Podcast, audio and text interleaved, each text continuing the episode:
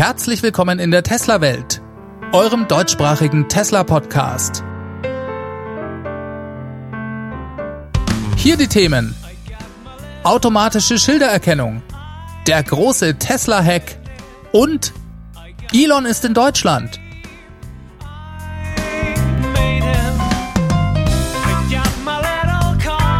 Mein Name ist David und dies ist die Folge 132.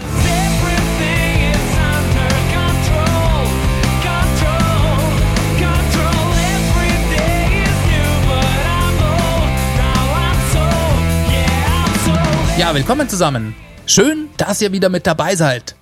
Wie immer ist auch diese Woche wieder jede Menge in der Tesla-Welt passiert und wie immer schauen wir uns das Ganze in den nächsten 20 bis 30 Minuten zusammen an. Womit fangen wir an? Vielleicht ist euch schon etwas aufgefallen. Ich klinge diese Woche nämlich besser als je zuvor. Und das ist kein stinkendes Eigenlob, das liegt nicht an mir, sondern an einem Tesla-Welthörer namens Bobby. Bobby ist Fan des Podcasts und Gründer und Inhaber des Medienstudios Promoton in Bern in der Schweiz. Er schrieb mir, als audiophiler Nerd und Perfektionist habe ich immer wieder das Gefühl, dass der Tesla Welt Podcast von der Audioqualität her noch etwas Luft nach oben hat.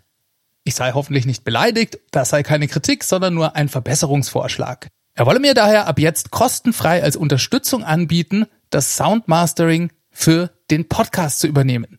Und das Ergebnis hört ihr hier zum ersten Mal in dieser Folge. Ja, die Mail, die hat mich wirklich umgehauen. Das ist ganz, ganz toll. Vielen herzlichen Dank. Ja, und Bobby, du hast vollkommen recht und dich auch perfekt diplomatisch ausgedrückt. Selbstverständlich gab es da noch viel Luft nach oben. Ich habe über die Zeit immer mal wieder am Sound geschraubt. Das könnt ihr nachvollziehen, wenn ihr euch mal die ersten Folgen im Vergleich anhört.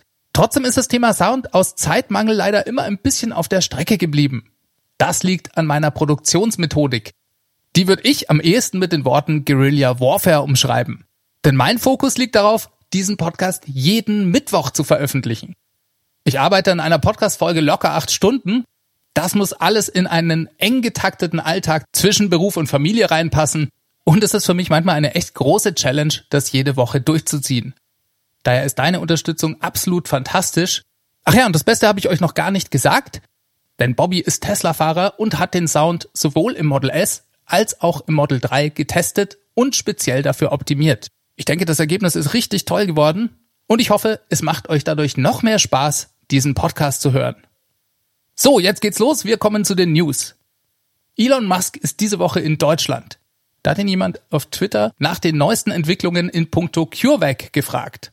Ihr erinnert euch vielleicht, darüber habe ich vor ein paar Folgen mal gesprochen Damals hatte Elon aus heiterem Himmel plötzlich auf Twitter verkündet, dass Tesla Grohmann in Deutschland für das Biotechnologie-Startup CureVac Hardware entwickelt.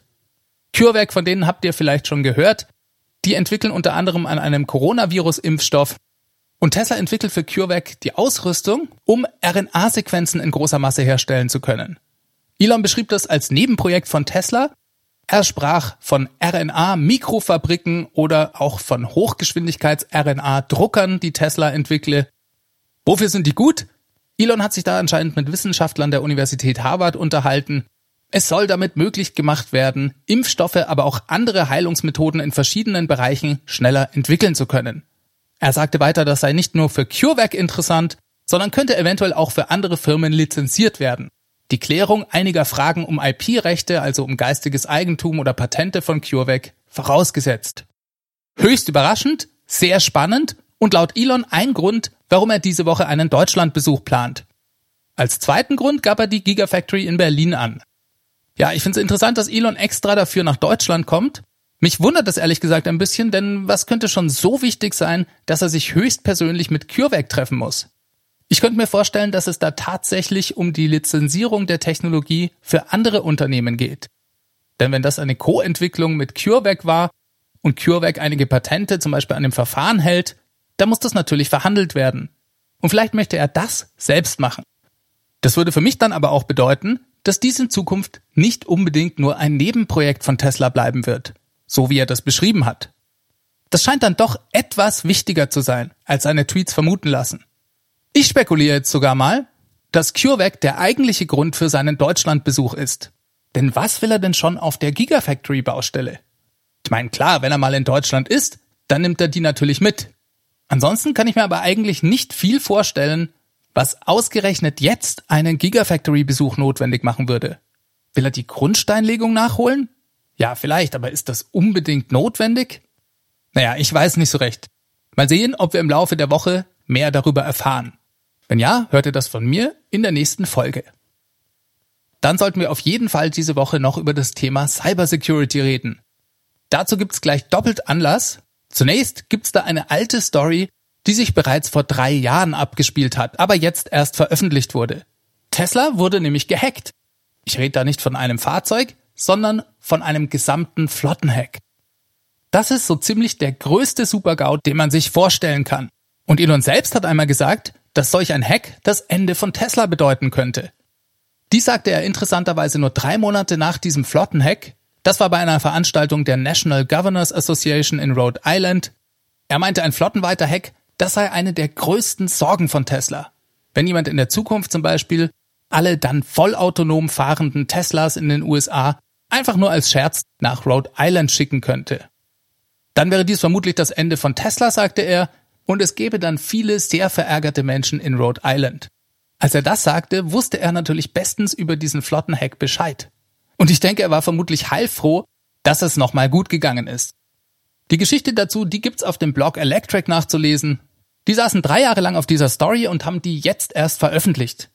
Ich nehme mal an, weil es lang genug her ist und heute weder Tesla noch dem Hacker oder sonst wem dadurch Schaden entsteht.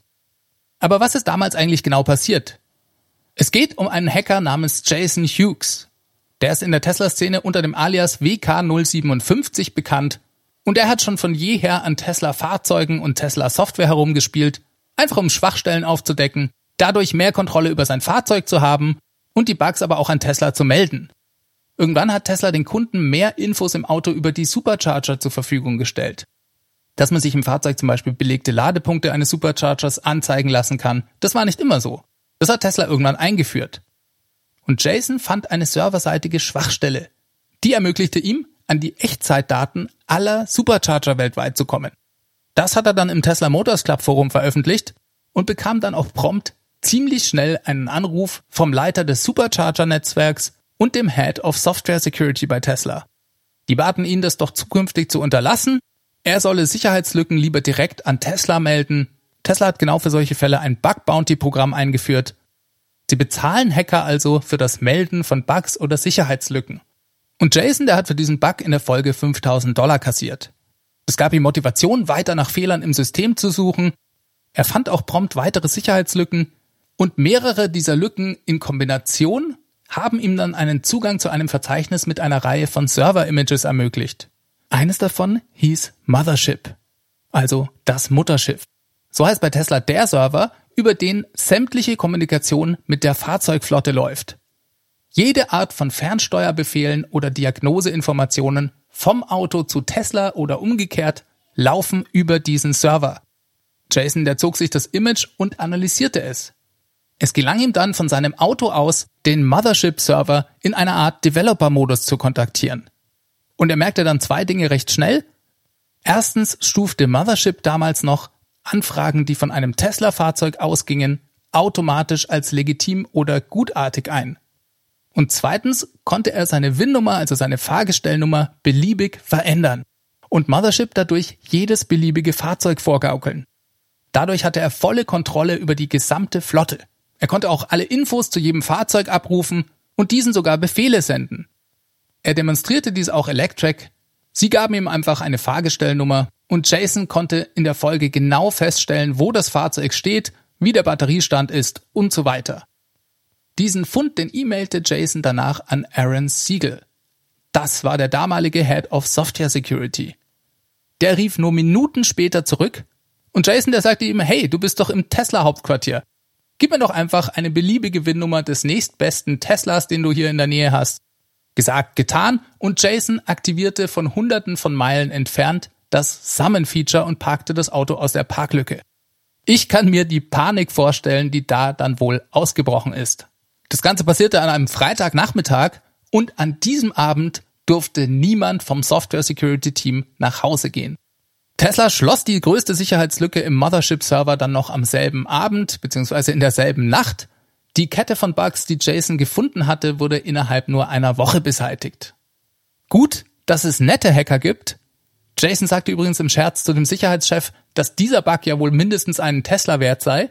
Und er bekam dann als Dankeschön von Tesla auch 50.000 Dollar überwiesen. Das ist deutlich mehr Geld, als sie sonst für Bugs bezahlen. Seit 2018 liegt die Obergrenze dabei 15.000 Dollar. Es gibt aber nebenbei gesagt auch noch besondere Hackathons, die Tesla veranstaltet, bei denen auch schon mal ein Fahrzeug als Preis angeboten wird. Ja, hammer krasse Geschichte, wie ich finde. Das war vor drei Jahren. Seitdem ist bei Tesla viel passiert, auch was die IT-Sicherheit angeht. Aber man muss sich bewusst sein, das sind fahrende Computer. Und jeder Computer, der online ist, ist auch hackbar. Es ist ein Katz- und Maus-Spiel. Daher sind auch sogenannte White Hat Hacker, also gute Hacker, die Fehler melden und nicht kriminell nutzen, für Unternehmen echtes Gold wert. Manchmal sind es aber auch loyale Mitarbeiter. Und damit kommen wir zu der zweiten Cybersecurity-Geschichte diese Woche. Eine kriminelle Gruppe von Hackern mit mutmaßlich russischem Hintergrund hat versucht, einen russisch sprechenden Tesla-Mitarbeiter zu bestechen. Ziel war es hier, ihn zu überreden, einen USB-Stick mit Schadsoftware in die Gigafactory 1 in Nevada einzuschleusen und dort in einen Rechner zu stecken. Die Schadsoftware hätte sich dann automatisch in Teslas Netzwerk verbreitet und dort vermutlich Rechner oder Daten blockiert. Die Hacker wollten in der Folge Geld von Tesla erpressen. Eine klassische Ransomware-Attacke. Dafür wurde dem Tesla-Mitarbeiter sogar eine Million Dollar angeboten. Der war aber Gott sei Dank Tesla gegenüber loyal und hat das Ganze sofort zur Anzeige gebracht. In der Folge hat er mit Tesla und dem FBI zusammen versucht, in weiteren Gesprächen mit der Kontaktperson noch möglichst viele Informationen herauszubekommen. Das gelang wohl auch. So kam heraus, dass es sich anscheinend um Profis handelte, die erst im Juli von anderen Unternehmen rund 4,5 Millionen Dollar erfolgreich erpresst hatten. Ja, und als die Kontaktperson das Land verlassen wollte, da schlug das FBI dann zu Verhaftet wurde ein 27-jähriger Russe namens Igor Igorevich Kryutschow. Ich bin mir sicher, das habe ich falsch ausgesprochen. Elon kommentierte das Ganze auf Twitter und sagte, es sei eine ernstzunehmende Attacke gewesen. Coole Sache, dass der Mitarbeiter da so einwandfrei reagiert hat. Ich fürchte, solche Geschichten könnte es in Zukunft noch öfters geben. Das ist ganz logisch, mit zunehmender Größe von Tesla wird sowas automatisch wahrscheinlicher. Ein kurzes Update habe ich für euch noch zum Thema Battery Day und insbesondere zu diesem Foto, das Tesla veröffentlicht hat. Ihr könnt euch erinnern, das war so ein schwarzes Foto, auf dem viele Leute sogenannte Nanoröhrchen vermutet haben. Der Blog teslarati.com, der hat einen Artikel über das Ganze veröffentlicht, in dem er auch über die Verbindung zwischen dem Startup Amprius und Tesla rätselte. Auch davon habe ich euch bereits erzählt. Elon hat darauf reagiert und das Ganze dementiert. Er sagte, Tesla mache gar nichts mit Amprius und ihn hätte es selbst überrascht zu sehen, dass Amprius ihren Hauptsitz direkt gegenüber von Teslas Batteriezellproduktion haben. Da scheint also nichts dran zu sein. Schade, hat Spaß gemacht, darüber zu spekulieren. Jetzt wissen wir immer noch nicht, was mit diesem Foto gemeint war. Jemand fragte Elon auf Twitter dann nochmal und sagte, ja, was ist denn das dann auf dem Foto? Die Antwort war, wir waren da wohl mit dem Foto um unserer selbst willen ein bisschen zu abstrus zu sehen sind gefaltete Stromabnehmer am oberen bzw. unteren Ende der Batteriezelle. Die spielen eine wichtige Rolle, aber ich will dem 22. September nicht zu weit vorgreifen. Ja, und das, liebe Freunde, das ist unter Umständen nochmal ein Hinweis auf ein Patent von Tesla, das vor einiger Zeit angemeldet wurde. Da geht es um ein sogenanntes Tabless Cell Design. Wer möchte, kann das gerne mal googeln. Denn das würde hier jetzt absolut den Rahmen sprengen, wenn ich das erkläre. Darüber reden wir dann nochmal vor dem Battery Day. Ja, diese Woche, da habe ich was zu berichten, das hat mich wirklich sehr gefreut. Denn Tesla hat angefangen, das Software-Update 2020.36 auszurollen. Darin enthalten ist eine Erkennung der Geschwindigkeitsbegrenzungsschilder. Das geschieht natürlich visuell. Wie könnte das auch anders bei Tesla sein? Ich hatte euch ja vor einigen Folgen bereits davon berichtet, dass Teslas neuronale Netze bereits fleißig im Hintergrund die Schildererkennung trainieren. Da waren auch deutsche Straßenschilder mit dabei. Von daher war das nur eine Frage der Zeit. Ja, und ich finde richtig klasse, dass es jetzt endlich soweit ist. Denn wie lange habe ich mir von Tesla-Kritikern anhören müssen? Nja, nja, nja, nja, nja, Tesla kann ja nicht mal automatisch die Schilder erkennen. Das kennt ihr sicherlich auch. Und meistens waren diese Menschen auch nicht für das Argument besonders offen, dass dies bei der Kaufentscheidung für einen Tesla überhaupt keine Rolle spielt. Denn Tesla reicht sowas über kurz oder lang in Form eines kostenlosen Software-Updates nach. Also 2020.36 ist das Update. In der Update-Beschreibung steht, Zitat, der Geschwindigkeitsassistent nutzt jetzt die Kameras Ihres Autos zur Erkennung von Geschwindigkeitsbegrenzungsschildern. Erkannte Schilder werden in der Fahrvisualisierung angezeigt und bei der Geschwindigkeitsbegrenzungswarnung verwendet. In dem Update sind noch ein paar andere Dinge enthalten. Zum Beispiel bei der Ampelerkennung. Springt das Licht an der Ampel auf grün, gibt es ab jetzt ebenfalls einen hörbaren Hinweis in Form eines Tones. Ja, und sollte ein Fahrzeug vor einem fahren, dann erklingt der Ton, sobald dieses sich in Bewegung setzt. Das passiert nur, wenn man selbst fährt. Sobald die verkehrsabhängige Geschwindigkeitsregelung, also Traffic Aware Cruise Control oder Autopilot aktiv sind, ertönt dieser Ton nicht. Für alle, die Full Self Driving und damit die Ampel- und Stoppschilderkennung haben, erklingt der Ton, wenn das System an einer grünen Ampel die Freigabe vom Fahrer zur Weiterfahrt haben möchte. Das ist also wie eine Aufforderung. Hey, hier ist eine grüne Ampel, es geht weiter, soll ich weiterfahren oder nicht? Ziemlich cooles Update, wie ich finde. Und das ist übrigens auch ein Feature, um das jemand Elon auf Twitter gebeten hatte. Das ist noch gar nicht lange her.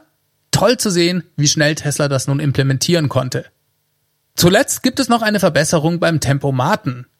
Wenn ich das richtig verstanden habe, kann man die Geschwindigkeit des Tempomat jetzt ganz einfach auf die aktuell gefahrene Geschwindigkeit anpassen, indem man einfach auf den Tachometer tippt. Wenn man die aktuell zulässige Höchstgeschwindigkeit als Tempo setzen möchte, dann tippt man einfach auf das Geschwindigkeitsbegrenzungsschild auf dem Display.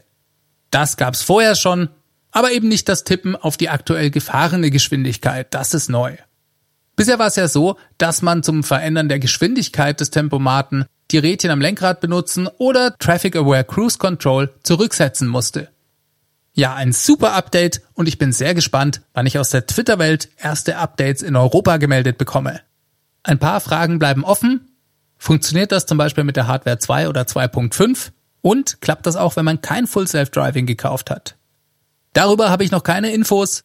Mein Tipp, man braucht kein Full Self-Driving, aber die Hardware 3, das ist aber hier an dieser Stelle reine Spekulation meinerseits. Ich habe in der letzten Woche was gemacht, das ist in den letzten Monaten doch sehr rar geworden. Ich war auf einer Veranstaltung, und zwar auf der Eröffnung des neuen Tesla Centers in Köln. Das befindet sich in Köln-Mülheim, um genau zu sein, und zwar in der Schanzenstraße 20. Das sind die alten Karlswerke, falls das jemand kennt, und das Tesla Center befindet sich dementsprechend in einem alten, denkmalgeschützten Stahlwerk. Hier trifft alte Industrie sozusagen auf Hightech und ich muss sagen, es ist wirklich schön geworden. Das ist übrigens in Deutschland nach Hannover das zweite Tesla Center. Ich erkläre vielleicht erstmal den Begriff. Bisher gab es ja von Tesla entweder die sogenannten Service Center für Reparaturen oder eben die Tesla Stores bzw. Showrooms. Letztere meist in Innenstädten oder Einkaufszentren. Seit Oktober letzten Jahres fährt Tesla da eine neue Strategie. So sollen in Ballungszentren ab jetzt vor allem sogenannte Tesla Center entstehen. Ja, was ist das? Das vereint sozusagen den Verkauf, den Service und die Auslieferungen unter einem Dach. Und dieses 3 in 1 Paket ist eigentlich schon das markanteste Merkmal. Man geht also weg davon, einen kleinen Showroom in der Innenstadt zu haben und weit außerhalb dann das Service Center, das die Reparaturen durchführt. In Köln zum Beispiel, da gibt es ja in der Innenstadt in der Mittelstraße einen Tesla Store. Der ist zwar nach wie vor noch da, ich könnte mir jedoch vorstellen, dass der mittelfristig wegfällt. Das steht zwar offiziell noch nicht so ganz fest, ein Tesla-Sprecher sagte uns aber, dass die City Showrooms dem Kundenanspruch nicht mehr gerecht würden. Daher seien die Tesla Center in Kombination mit dem mobilen Ranger Service die bessere Lösung. Aber bevor ihr denkt, dass Tesla irgendwelche Stores dicht macht und sich verkleinert, das ist definitiv nicht so. Das Gegenteil ist der Fall. Die Tesla Center stehen für eine massive Expansion. Ein Sprecher sagte uns, gerade im Raum Köln konnte Tesla in letzter Zeit exponentiell stark wachsen. Ein Tesla Center, das den Großraum Köln-Bonn bedient, war dementsprechend überfällig. Ja, was bringt so ein Tesla Center noch? Es ist besser für Testfahrten geeignet, nachdem es nicht in der Innenstadt in der Fußgängerzone liegt. Man ist auch relativ schnell auf der Autobahn und eine gute Verkehrsanbindung ist für alle Kunden ein wichtiges Plus. Das hat auch den entscheidenden Ausschlag für die Standortwahl in Köln gegeben. Dort hat Tesla jetzt richtig viel Platz. Auf 3800 Quadratmetern, da lässt sich schon ganz gut was arbeiten. Es soll in der höchsten Ausbaustufe acht Hebebühnen geben, natürlich auch ein Ersatzteillager, es gibt einen eigenen Auslieferungsbereich und zwei Waschboxen. Im Moment arbeitet dort eine mittlere zweistellige Anzahl von Mitarbeitern, so hat sich Tesla da ausgedrückt. Aber Tesla skaliert natürlich auch sehr schnell, sodass das Team zukünftig noch deutlich wachsen wird. Es gibt einen Showroom mit allen Fahrzeugmodellen. Es werden für alle drei Modelle auch Testfahrten vor Ort angeboten. Dann gibt es einen Bereich für Reparaturen und einen Auslieferungsbereich für Neukunden. Für den Anfang werden dort erstmal nur Model S und X übergeben. Der Standort in Neuss bei Düsseldorf für die Model 3 Lieferungen bleibt also erhalten. In Zukunft soll sich das aber ändern. Zukünftig könnt ihr sowohl Model 3 als auch Model Y in Köln abholen. Zeitpunkt steht hier noch nicht fest. Ja, coole Sache. Und ich denke, die Kölner, die werden heilfroh sein, dass sie ab jetzt nicht mehr nach Düsseldorf zu Tesla fahren müssen. Es gibt nur eine schöne Straße in Düsseldorf, das ist die A3 nach Köln. Ja, ohne Witz, sowas muss ich mir als Wahldüsseldorfer hier immer anhören. Ja, und weil es so schön ist, reden wir doch gleich noch über ein weiteres Tesla Center. Das wird derzeit renoviert und soll schon bald in Betrieb gehen. Dieses Tesla Center steht allerdings in China, wird Tesla Pudong Delivery Center heißen und ist rund 70 Kilometer von der Gigafactory Shanghai entfernt. Und das, obwohl es ebenfalls eigentlich zu Shanghai gehört. Das Besondere daran ist der enorm große Auslieferungsbereich. Der alleine hat 4512 Quadratmeter und dort, da sollen täglich dann bis zu 300 Kunden ihre Autos bekommen. Das sind über 100.000 Stück pro Jahr nur aus diesem einen Tesla Center. Alter Verwalter. So, liebe Kölner, da müsst ihr jetzt aber mal Gas geben. Wir kommen dann auch über die schöne A3 zu Besuch und helfen euch bei den Auslieferungen. Kommen wir noch zu einem letzten Tesla Center für diese Folge und dann, ich verspreche es euch, hören wir auch auf damit. Ihr denkt euch wahrscheinlich schon, was ist denn mit dem diese Woche los? Aber dieses eine muss noch sein, denn das bekommt die Stadt Tulsa in den USA. Um genauer zu sein in Oklahoma. Das finde ich eine schöne Meldung, denn Tulsa hatte sich ja richtig ins Zeug gelegt, um Elons Aufmerksamkeit auf ihre kleine Stadt zu lenken. Ziel war es, die Gigafactory, die jetzt letzten Endes in Texas gebaut wird, nach Tulsa zu holen. Die Stadt und jede Menge Tesla-Fans dort haben diesbezüglich sehr viel Aufwand betrieben, Leider hat's nicht geklappt, aber jetzt bekommen Sie von Tesla zumindest ein Tesla Center. Und Tesla investiert hier immerhin 645.000 Dollar. Ist nur ein kleiner Trost, aber es hat mich trotzdem gefreut, das zu hören. So, genug von Tesla-Centern. Der Tesla-Aktiensplit ist inzwischen erfolgt. Ich hoffe, ihr habt am Montag keinen Herzinfarkt bekommen, weil die Aktie plötzlich bei 445 Dollar stand. Das ist ganz normal. Dafür habt ihr jetzt fünfmal so viele Aktien wie vorher. Also nur, wenn ihr vorher überhaupt welche hattet. Das wollte ich aber eigentlich gerade gar nicht erzählen. Ich wollte über ein paar neue, kleinere Hardware-Änderungen mit euch reden. Denn da tut sich bei Tesla ständig was. Tesla funktioniert ja in dieser Hinsicht anders als die klassischen Automobilhersteller. Es gibt keine Jahresmodelle, sondern Tesla baut Verbesserungen kontinuierlich in die Produktion ein. Bei manchen Änderungen, da geht's mir immer so, die sind so klein, dass ich sie gar nicht hier unbedingt im Podcast erwähne. Zum Beispiel hat das Model Y ein neues Rücklicht bekommen. Das schaut fast genauso aus wie der Vorgänger. Lediglich die roten Stellen sind ein bisschen knalliger geworden. Es schaut schon ein bisschen besser aus, finde ich. Aber wenn man es nicht direkt im Vergleich sieht, fällt es einem eigentlich nicht auf. Ach ja, beim Abbiegen blinkt es jetzt orange. Relativ unspannend aus unserer europäischen Sicht. In den USA war die Farbe beim Blinker vorher wohl rot. Hier streamlined Tesla vermutlich einfach nur die verwendeten Teile, bevor das Model Y auch auf anderen Kontinenten gebaut wird. Auf diese Weise kommen dann weltweit die gleichen Teile zum Einsatz, sodass Tesla vermutlich bessere Einkaufskonditionen bekommen kann. Interessanter fand ich da schon eine Meldung aus China. Denn dort wird Tesla ein Model 3 mit einem sogenannten Chrome Delete auf den Markt bringen. Für dieses neue Modell haben sie beim chinesischen Ministerium für Industrie und Informationstechnologie einen extra Antrag gestellt. Das müssen sie so machen und daher ist es auch bekannt geworden. Chrome Delete, das kennt ihr sicher schon vom Model Y, bei dem ist es ja Standard. Da werden einfach alle Teile, die bisher bei Model 3 verchromt waren, in Schwarz oder Anthrazit geliefert. Das gibt's jetzt also auch bei Model 3, zumindest erstmal in China. Und die Wahrscheinlichkeit liegt doch ziemlich hoch, dass Tesla dies weltweit einführen könnte. Auch hier geht sicher letzten Endes neben der Ästhetik nicht zuletzt um die Vereinfachung der Produktion, denn das wäre ja dann bei Model 3 und Model Y gleich. Dass die Änderungen zuerst in China eingeführt werden, das haben wir auch bereits erlebt, und das nur vor wenigen Wochen bei der Einführung des Wireless Charging Pads im Model 3.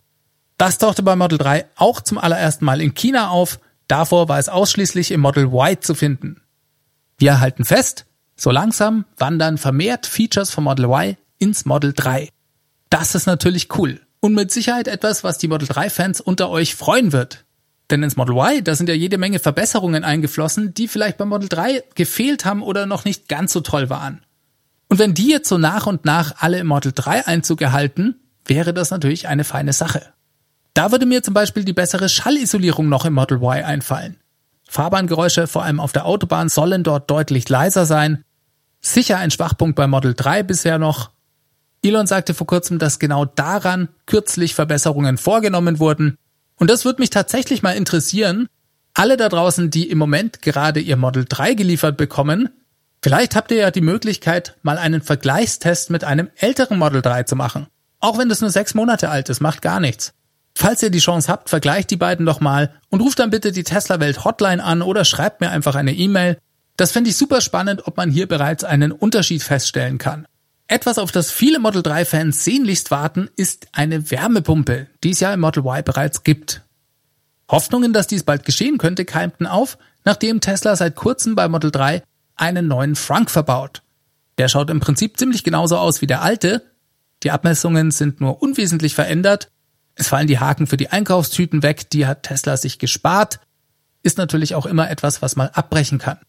Ganz nach Elons Motto, The best part is no part. Also das beste Teil im Fahrzeug ist das, das man gar nicht erst einbauen muss. Vor allem ist bei dem neuen Frank aber die Form aufgefallen. Die scheint etwas anders zu sein.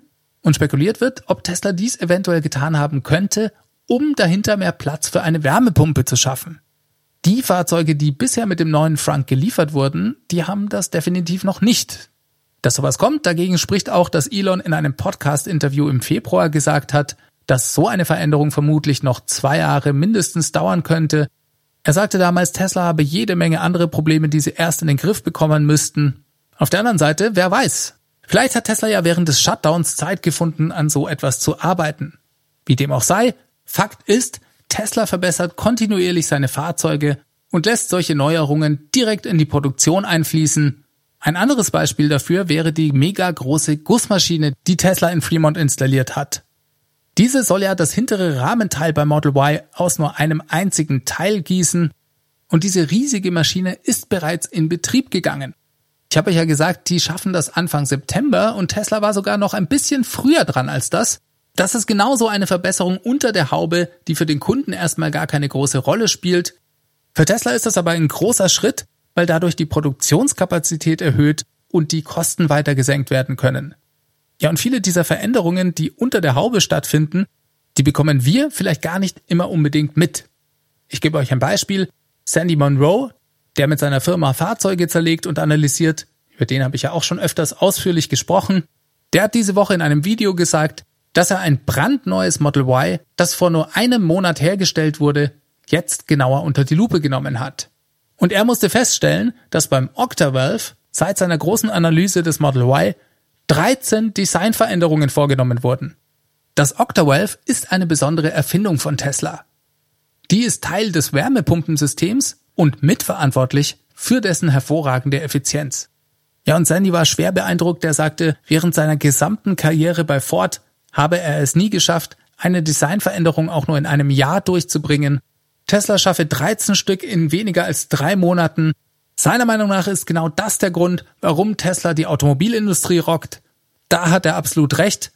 Die Geschwindigkeit der Innovation bei Tesla ist einer der großen Wettbewerbsvorteile. Und das wird auch künftig darüber entscheiden, ob sie ihren Vorsprung weiter halten können oder nicht.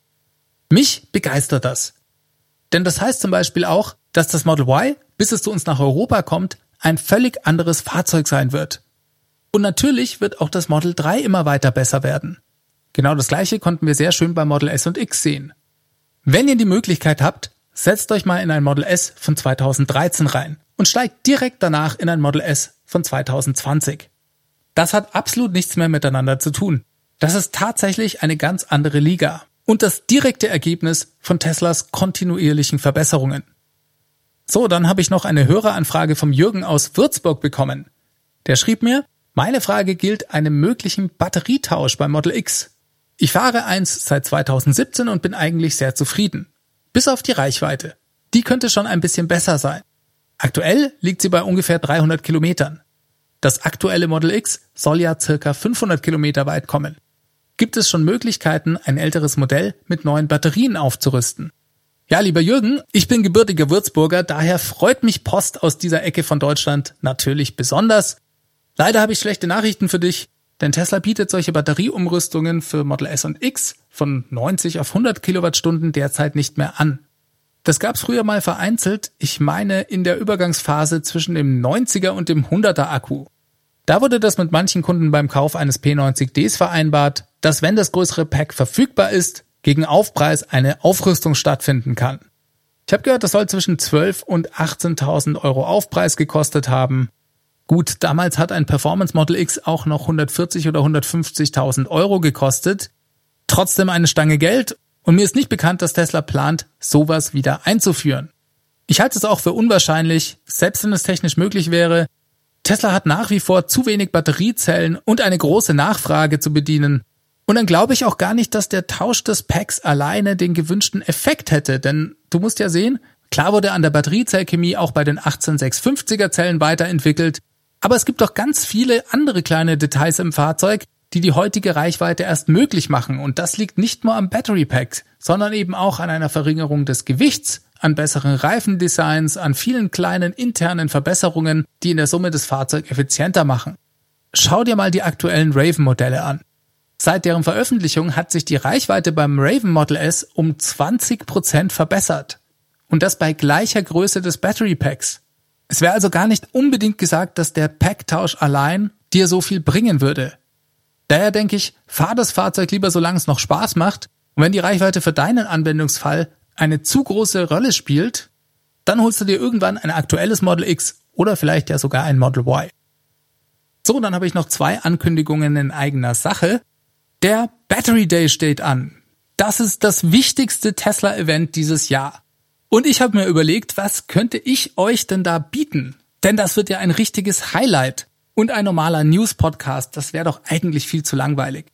Deshalb gibt es von mir für euch eine Sondersendung oder besser gesagt zwei Sondersendungen. Die kommen in Form eines Gesprächs mit dem Christian vom YouTube-Kanal Stromgarage. Wer den noch nicht kennt, unbedingt abonnieren. Ich verlinke euch den Kanal unten in den Show Notes. Wir werden für euch eine Woche vor dem Battery Day ein Special bringen. Zu zweit sozusagen schon mal vorglühen und über alles reden, von dem wir denken, dass es vielleicht relevant sein könnte.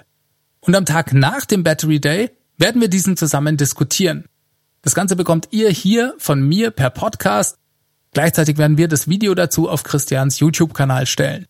Also, ihr seid vorgewarnt. Es gibt ein Battery Day Precap und ein Battery Day Recap von der Tesla-Welt und dem YouTube-Kanal Stromgarage. Wir freuen uns schon drauf. Das wird sicher eine super Sache. Ja, und die zweite Ankündigung, das ist auch was, über das ich mich sehr freue. Und zwar arbeite ich ab jetzt mit dem deutschen Tesla Owners Club, Tesla Fahrer und Freunde e.V., also kurz TFF zusammen. Ihr wisst ja, bisher hatte ich bereits eine Zusammenarbeit mit dem Tesla Owners Club Helvetia in der Schweiz und der TFF ist da jetzt mit eingestiegen und unterstützt ab jetzt auch diesen Podcast. Beide Clubs sind übrigens die Herausgeber des T&E Magazins. Das kennen ja bereits auch viele unter euch und mit dem arbeite ich ja auch regelmäßig zusammen. Ich finde das super. Die Tesla Owners Clubs sind für mich ein ganz wichtiger Bestandteil der Tesla Community. Ich freue mich über die Zusammenarbeit und bin schon sehr gespannt, was wir in den nächsten Jahren alles so auf die Beine stellen werden. In diesem Sinne komme ich zum Ende. Wenn euch dieser Podcast gefällt und ihr ihn ebenfalls unterstützen möchtet, dann könnt ihr das sehr gerne machen. Wie immer der Hinweis auf meine Crowdfunding-Plattform und ein großes Dankeschön an alle, die den Podcast bereits unterstützen. Die findet ihr auf www.testawelt.de. Eine tolle weitere Möglichkeit für alle, die das nichts ist, sind Bewertungen auf iTunes oder in eurer Podcast-App. Die lese ich mir einerseits natürlich gerne durch, andererseits wird der Podcast dadurch einfacher auf iTunes oder auch in anderen Apps gefunden. Das also ebenfalls ein toller Weg, mich zu unterstützen. Ja, und wer sich gerade einen Tesla kauft, der kann natürlich auch meinen Referral-Code benutzen. Der Link dazu ist ts.la slash david 63148 über Beiträge, Fragen und sonstige Themen per E-Mail freue ich mich natürlich auch. Die könnt ihr mir einfach an feedback at teslawelt.de schicken oder ihr nehmt mir einen Audiokommentar mit dem Handy auf und schickt diesen per E-Mail. Alternativ sage ich euch nochmal die Nummer zur Tesla Welt Hotline. Das ist die 0211 9763 2363. Da könnt ihr mir eine Nachricht hinterlassen. Vielen Dank auch nochmal bei Bobby und seiner Firma Promoton für das Mastering. Promoton.ch ist die Adresse, falls ihr euch das anschauen möchtet. Ansonsten bleibt mir euch eine schöne Woche zu wünschen. Wir hören uns am nächsten Mittwoch. Macht es ganz gut. Bis dahin. Ciao, ciao.